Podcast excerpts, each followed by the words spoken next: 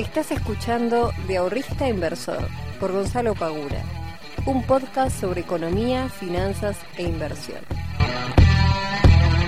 Muy buenas tardes, muy buenos días y muy buenas noches para todos y para todas. Bienvenidos y bienvenidas a un nuevo capítulo del podcast de Invertir en Conocimiento. Mi nombre es Gonzalo y hoy vengo a traerles un nuevo episodio del podcast donde vamos a estar hablando sobre economía, sobre finanzas, sobre inversiones, sobre política, sobre, no sé, sobre un montón de cosas que son súper interesantes y que nos vienen muy en el día de hoy. ¿Por qué? Porque es viernes, porque ya estamos en junio, ya estamos a mitad de año y ya se nos pasó mitad de año. Qué loco, ¿no? Eh, siempre decimos lo mismo, pero bueno. Eh, ya tenemos que empezar a hacer. Recién le preguntaba a los chicos de la academia, che, ¿cómo vienen con sus carteras de inversión? ¿Cómo están? Este, eh, ¿Ya hicieron el análisis? ¿No? ¿Se fijaron? A ver si hay algo que corregir, si no. Porque está bueno cada tanto, si se quiere hacer de forma trimestral, semestral o la periodicidad que cualquiera de ustedes pretenda, o mensual también, ¿por qué no? ir viendo, ¿no? Si la cartera anda bien, si hay algo que se pueda llegar a mejorar, capaz no sé, tenés algún fondo que esté medio flojo y lo puedes cambiar por otro que anda un poquito mejor, qué sé yo. En fin, no, no vengo a profundizar eh, sobre eso en el día de hoy, pero, pero nada, lo tiro acá sobre la, este, sobre la marcha porque me parece que es interesante. Como siempre, gente, agradecer a todos aquellos que vienen escuchando el podcast hace un montón de tiempo eh, que son fieles seguidores del podcast. Muchas gracias, como siempre. Y a los que estén recién llegando, saben que tienen un montón de info para poder escuchar y ver también YouTube. Porque ahora los capítulos también van a estar en YouTube. Al final, el canal de Twitch, yo realmente, gente, no sé muy bien qué voy a hacer. Porque em, tengo ganas de hacer algo respecto con finanzas, pero me parece que lo voy a usar más como, como algo personal. Eh, tirando por el lado de la música. Pero bueno, no sé, todavía no lo, no eh, definí, honestamente. Eh, porque a veces también es como, che, qué sé yo, streamear finanzas o streamear gráficos o qué sé yo, hacer un vivo, no sé, qué sé yo. Bueno, cuestión. hoy voy a estar hablando sobre tres cosas que mm, me gustaría no haber hecho cuando comencé a invertir. Em, a veces está bueno también decir qué cosas eh, sí volvería a hacer. Eh, pero bueno, podemos dejarlo para un próximo capítulo, ¿por qué no? Hoy le traigo tres cosas que no volvería a hacer y que creo que también hay muchas personas que lo, que también lo, hacen, lo replican. Bien, así que vamos a estar hablando un poquito sobre eso. Primero, antes que nada, como siempre, vamos a pasar un segundo a mirar los, em, los gráficos y vamos a ver eh, a Bitcoin, que tenemos a Bitcoin que no está haciendo básicamente nada.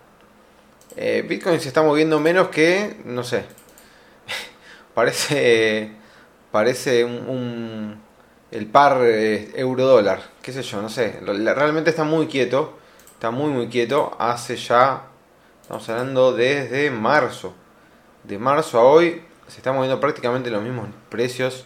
Ahora están 26, 400, no pasa demasiado. La otra vez me preguntaban si las eh, criptomonedas podrían llegar a ser nuevos máximos para 2024.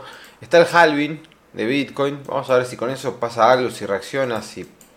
qué sé yo. Pero si comparamos, digamos, lo que era Bitcoin antes y lo que es Bitcoin ahora, ha perdido bastante volatilidad. Eso es una realidad. Eh, y obviamente las demás altcoins también se ven afectadas, ¿no? Este, muchas de ellas habían tenido, por ejemplo, la que acabo de poner, que es eh, Matic, había tenido un rally alcista bastante considerable. Eh, donde había subido un 100% y ahora todo ese 100% lo perdió. O sea que son activos sumamente volátiles y hay que tener mucho cuidado con ellos. Por el lado del Standard Poor's, por suerte lo tenemos subiendo a penitas, 0.22. Está dejando una vela que todavía le queda un rato largo para cerrar, pero por el momento es una velita eh, que no dice mucho, honestamente. Bien, pero bueno, tenemos, ya sabemos el máximo anterior que llegó, o casi, casi que llega, a ver si yo estoy bien, sí. Eh, nada, que era el máximo que veníamos a buscar, que es lo que habíamos hablado la, la vez pasada, que si rompía sus máximos, podía ir a buscar al anterior, que era los 4.327 puntos. Ha llegado, por lo tanto, esto es una rentabilidad del 3% en dólares. Y por el lado del Merval, el Mervalito se está pegando tres días de descanso. Eh, después de nada, una suba realmente fenomenal. Eh, fíjense que hemos llegado al 61.8 de las extensiones de Fibonacci para los que estén viendo esto en, YouTube. Por lo tanto, estamos hablando de que estamos llegando a uno de los objetivos más altos. Después está el 2.618, pero eso ya estamos hablando de mucho más, eh, un alza bastante más importante. Así que eh, sigue alcista, en realidad obviamente que sigue alcista, pero digamos, cada vez es más vertiginosa la cuestión. Cada vez se pone más y más arriba, por lo tanto se pone cada vez eh, más inaccesible, si se quiere, para aquellos que quieran entrar con mayor seguridad. ¿Ok? Bien, dicho todo esto, eh, pasamos rápidamente a ver cómo está cómo están quedando los dólares. Tenemos al contado con liquidación que había eh, comenzado con una fuerte suba y está ahora en 478, el MEP en 477 y el dólar blue que viene planchado hace varios días que no se mueve y viene cayendo algunos pesitos en 479, 484 eh, las puntas que tiene hoy el dólar blue. Así que los dólares están más o menos controlados se podría llegar a decir.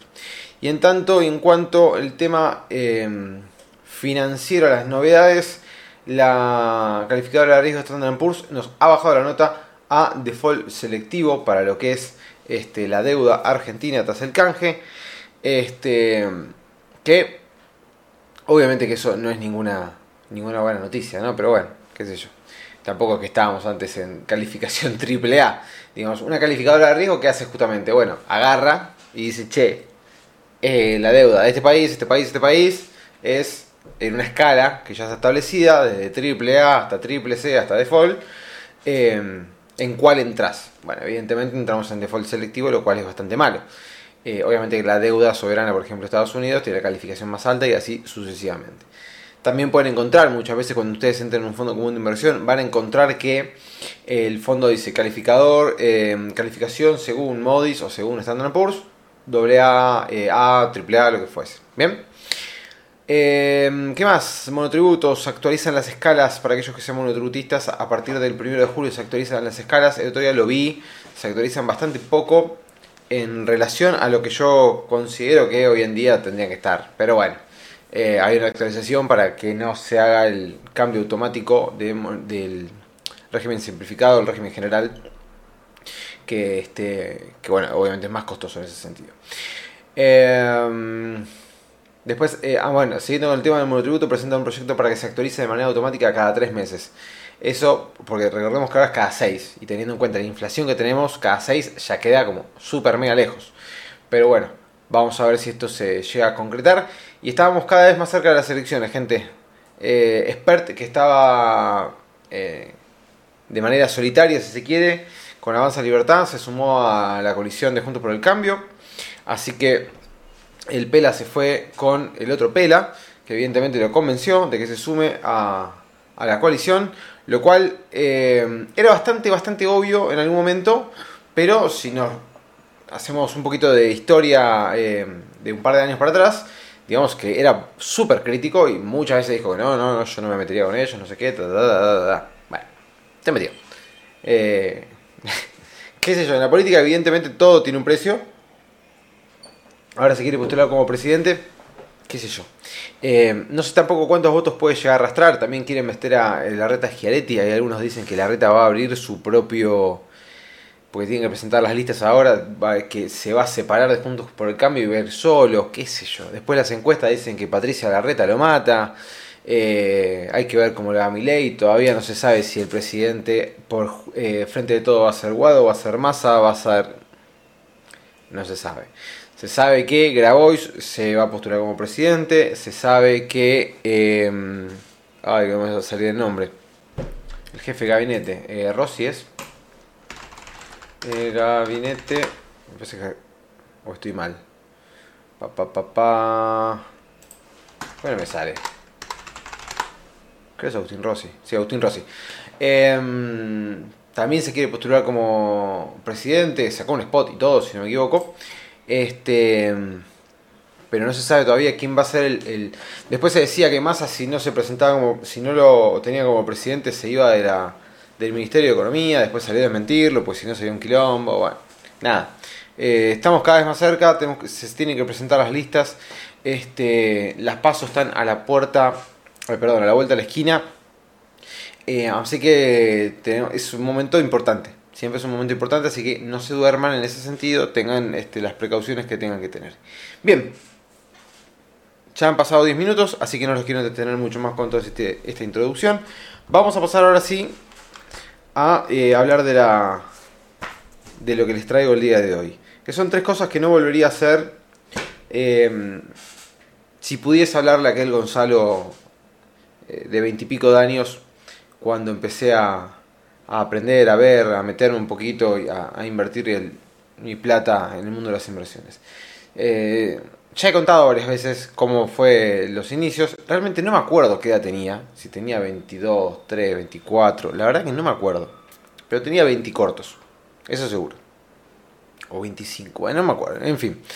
La cuestión es que... Eh, como en su momento yo no tuve, digamos, una persona que me enseñara o no me metí en una academia de finanzas donde me enseñaron o tomara cursos sobre inversiones específicamente. Yo estaba haciendo la carrera de administración de empresas, después me pasé a la carrera de finanzas, en la facultad estamos hablando, y ahí empecé a ver un par de cosas, ¿no? Obviamente que me gustó y también empecé a, ver algunos libros y demás. Pero lo mío fue al inicio más una cuestión de eh, prueba y error, más que otra cosa. Eh, yo en ese momento aparte era un poquito bastante más vago en el sentido de eh, capacitarme. No sé si más vago, pero quizás un poquito más... Eh, sí, bueno, tenía 20 cortos, tenía 20 y pico de años, o sea que evidentemente estaba en esa etapa donde eh, todavía creo que, que, todo, todo va a ser mucho más fácil, que me las sé todas y que soy un genio. Eh, y obviamente que en el mercado, si vos querés encontrar algo que rápidamente te dé un par de cachetazos y te diga, ¿sabes que No soy ningún genio. Anda al mercado que te, va, te, acomoda automáticamente. Em, por lo tanto, si bien había leído algunos libros y demás, lo mío fue más a prueba y error que otra cuestión. En ese prueba y error, este, obviamente que hay más errores que, aciertos, por una cuestión lógica. Eh, y después empecé, ¿no? A, interiorizar un poquito más, a leer un poquito más. Em, mucho más con el tema de la lectura que con el tema de, si se quiere, videos o eh, de ir a cursos, ¿sí? Em, yo no sé cuándo se crea YouTube, honestamente. Después lo vamos a buscarlo. Este, pero YouTube YouTube, YouTube, YouTube, YouTube, 2005. Bien, 2005.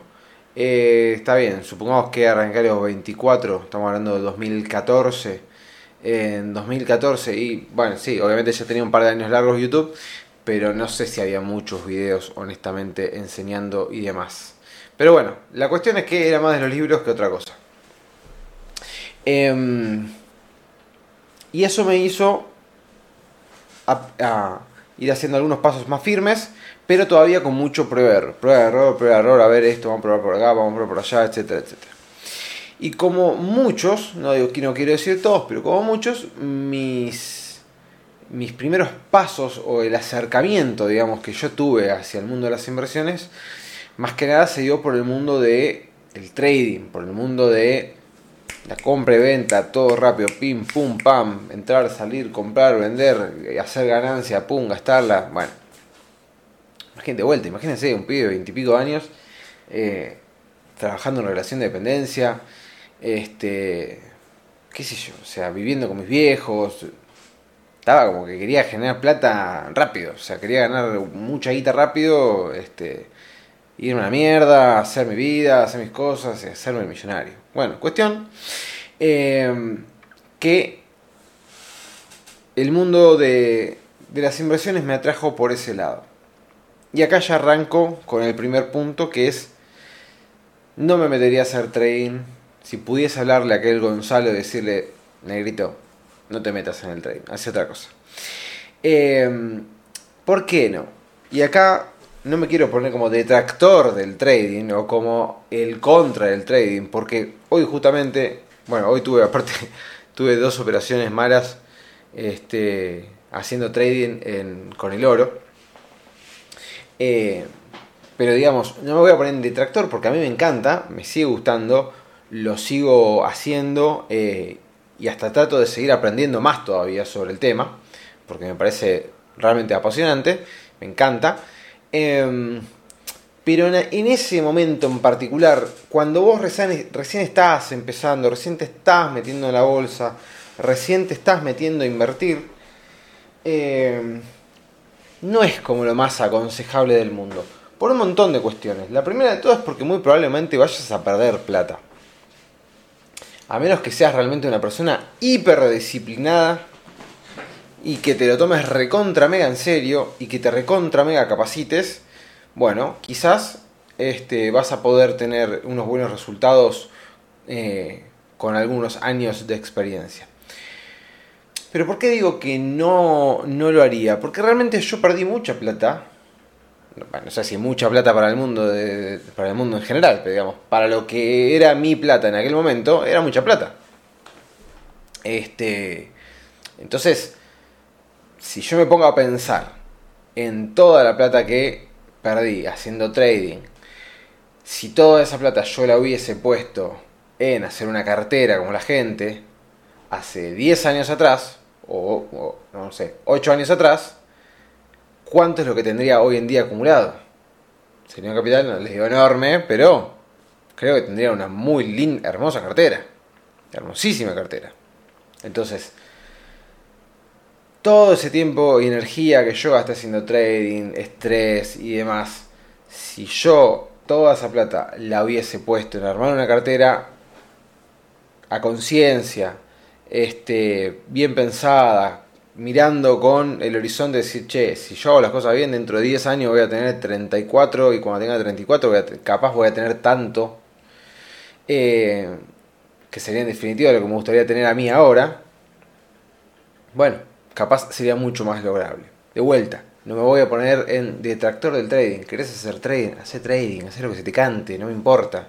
Yo te estoy diciendo lo que yo le diría a aquel Gonzalo, le diría, che, no hagas trading ahora. Hacelo más adelante. Primero arma tu cartera, hace tus bases, este, conforma un buen patrimonio y después agarra, sepárate una porción pequeña y con eso empezás a hacer trading, da tus primeros pasos y fíjate a ver cómo te va. Pero primero armate una buena base, armate una linda cartera, que eso se vaya expandiendo, que se vaya agrandando. Eh, agranda tu, eh, tu patrimonio porque en definitiva tus objetivos son largos, que es puede ser, qué sé yo, este, bueno, lo que siempre nombro, comprar un terreno para hacer mi casa, por ejemplo, en el campo. Bueno, fantástico. Entonces, hace tu base y después sepárate una plata para hacer trading. Pero no te vayas directamente con toda tu plata al trading eh, si no tenés experiencia, no tenés conocimiento. Estás trabajando aparte, por lo tanto, mientras cargas un archivo y estás haciendo trading, es difícil. Es realmente difícil que te pueda llegar a, ir bien en ese sentido. Punto número 2 Punto número 2, siguiendo con el trading, para que ustedes vean el nivel de, eh, si se quiere, manija o de cagadas que me mandaba en, aquellos momentos de joven este, aventurero, es este, endeudarme para hacer trading. Porque muchos me preguntan, che, ¿y si tomo un préstamo para tal cosa? No está mal, de hecho todo el mundo lo hace y de hecho las empresas también lo hacen. Las empresas se endeudan para hacer un proyecto de inversión una planta nueva, una fábrica, eh, no sé, comprar maquinaria, qué sé yo, lo que sea. Pero ¿cuál es el fin? Bueno, si abrís una fábrica, si compras maquinaria, es poder producir más, mejor calidad, lo que fuere, más ventas, más ingresos, esos ingresos repagan la deuda y así constantemente. ¿Sí? Ahora, cuando es una persona, ya hay que tener un poquito más de, de cuidado porque, bueno, ya entran otras variables, obviamente, que no tenemos este, como una empresa. Pero, si hacemos una comparación, decimos, bueno, si nosotros nos queremos endeudar a X tasa para meter en X activos y obtener eh, una tasa Y, que la tasa I va a ser más alta que la X que vamos a estar pagando, fantástico, vamos a obtener un rendimiento. Bien, ahora, cuando vos te endeudás, cuando vos sacás un préstamo personal, como hice yo en su momento, que saqué dos encima, no uno, que sacás dos préstamos personales para esa plata hacer trading, y encima no te está yendo, o sea, ¿cuál es la cuestión? No estás siendo un trader, un trader rentable y encima después sacás deuda confiando de que porque, no sé, que ahora vas a ser rentable, ¿viste? Es como, che, ¿y qué te dice que vas a ser rentable? No sé, pero yo lo, lo creo, bueno. Entonces yo lo hice, saqué dos préstamos en tiempos diferentes y los perdí los dos. Y los tuve que ir repagando con, con la plata de mi sueldo, es así. Eh, entonces, digamos, si el día de mañana se te ocurre por alguna cuestión sacar un préstamo para ese préstamo, meterlo y hacer trading con ese préstamo, realmente tenés que tener por lo menos un registro de varios, varios meses en los cuales venís siendo rentable. Tenés que tener una estrategia recontra consolidada, un money management recontra consolidado, una eh, psicología recontra consolidada. Entonces, si vos tenés un recontra registro de que te está yendo joya con el trading y se te ocurre endeudarte, obviamente que pensalo bien, etcétera, hace todos los análisis que tengas que hacer. Pero bueno, por lo menos tenés un registro de que yo, che, hace un año que lo vengo haciendo, hace un año que me viene yendo bien. Evidentemente, le agarré la mano. Ahora, si no te está yendo bien, y no tomes un préstamo. No va a cambiar nada. Eh, va a empeorar todo. Que fue lo que me pasó a mí. Entonces, endeudarse para hacer trading, le diría a aquel Gonza de vuelta, che, no hagas trading. Y segundo punto, si lo vas a hacer porque sos un calentón, trata de no sacar un préstamo, porque lo vas a perder negrito. Lo más probable es que lo pierdas. Eh, de vuelta, siempre tenemos que, antes de pasar al tercer punto, siempre tenemos que tratar de pensar cuando nosotros nos metemos en el mundo de las inversiones, ¿cuál es la, la premisa? Ganar plata, hacer crecer nuestros ingresos, hacer crecer nuestros ahorros y generar un, patrimonio para llegar a conseguir X objetivo. ¿Bien? Entonces, ya con esa premisa, tenemos que poner nuestro esfuerzo, nuestra energía, nuestro eh, conocimiento y experiencia en tratar de eh, hacer con el dinero que tenemos las mejores decisiones posibles de inversión. Dentro de nuestras capacidades, nuestro tiempo, bla, bla, bla, bla, bla. Ahora, si vos con tus ahorros, tu tiempo, tu energía y tu conocimiento te pones a hacer las cosas mal, evidentemente te vas eh, a descapitalizar y estás lastimando fuertemente tu economía. Que está bien. A ver, yo me lo pude permitir, en ese momento tenía un trabajo en relación de dependencia que era muy difícil que me echen. Este, y la realidad que también de vuelta. Tenía veintipico años, me fue mal, tenía tiempo o tengo tiempo para poder volver a hacer una cartera y pensar de acá a 20 años y decir, bueno, de acá a 20 años tengo que llegar a esto. ¿Bien? Por lo tanto, ya que era joven, podía tomar más riesgos y demás. Eh, pero les tengo que ser totalmente honestos, porque para eso estoy acá. Me ha pasado muchísimas veces, muchísimas veces, pues yo en ese sentido soy bastante... Eh, memorioso o culposo, no sé, pónganle la palabra que quieran, de decir, che, la puta madre, cuánta plata que estoy, em, eh, que estoy, no, perdón, cuánta plata que podría haber eh, obtenido si eh, cuando me puse a, a, estudiar y practicar todo esto hubiese hecho tal cosa. También es la famosa frase, y sí, ¿no? O sea, y si hubiese comprado Bitcoin cuando recién se lanzó, hoy sería multimillonario. Bueno, sí, está bien, más vale. Pero sin ir tan a algo eh, tan poco probable como invertir en algo que recién se está lanzando pensando que de acá a 10 años va a ser un boom y va a ser una locura y vas a obtener una rentabilidad totalmente desquiciada. Sin irnos a algo tan, tan... Eh, que te puede pasar obviamente, tener un ojete terrible, pero sin irnos a, a algo tan extremo, digamos, el hecho de pensar y armar una cartera a conciencia es bastante factible es bastante factible. No es que estaba, no es que estoy diciendo pretendo algo extraordinario, haciendo las cosas más o menos bien, más o menos prolijas. Eh, y esto lo, he dicho creo que en algún otro podcast. Si tenés 20 años y haces las cosas más o menos bien, no te digo de manera excelente, más o menos bien. O sea, con una idea, un plan, un este y lo venís sosteniendo en el tiempo, lo más probable es que en 10 años estés bastante mejor parado que tus amigos de 30 años en, cuando vos cumplas 30. Pero bueno. Y punto número 3, gente. Eh, y continuando más o menos con todo este tema de, las inversiones este, riesgosas, es derivados financieros. Derivados financieros, en mi caso particular, opciones financieras, no se los recomiendo. Este, son muy atractivas cuando yo leí por primera vez sobre opciones financieras y vi que podía hacer estrategias de cobertura, que vi que podía hacer estrategias con mercados alcistas, que vi que podía hacer estrategias con mercados bajistas, que vi que podía hacer estrategias con mercados laterales, dije, boludo, le puedo sacar plata al mercado en cualquier escenario. Y es verdad, le podés sacar plata al mercado en cualquier escenario. Le podés sacar plata al mercado cuando cae, cuando sube o cuando no se mueve. ¿Son increíbles? Sí, lo son y cuando empezás a leer y las empezás a entender, decís, boludo, esto es una locura que exista, ¿por qué nadie lo está haciendo? Y después te das cuenta que no es tan fácil. Y después te das cuenta que si el análisis no fue correcto, llega el día del vencimiento, las opciones se te vencen, y si se te vencen las opciones, dependiendo de qué posición estés, te puede ir muy mal si te lanzaste eh, en una opción call que vos pretendías que el mercado caiga, el mercado pegó un subidón tremendo, empezás a perder, a perder, a perder, a perder y puedes perder más de lo que pusiste. O sea, es un tema muy complicado.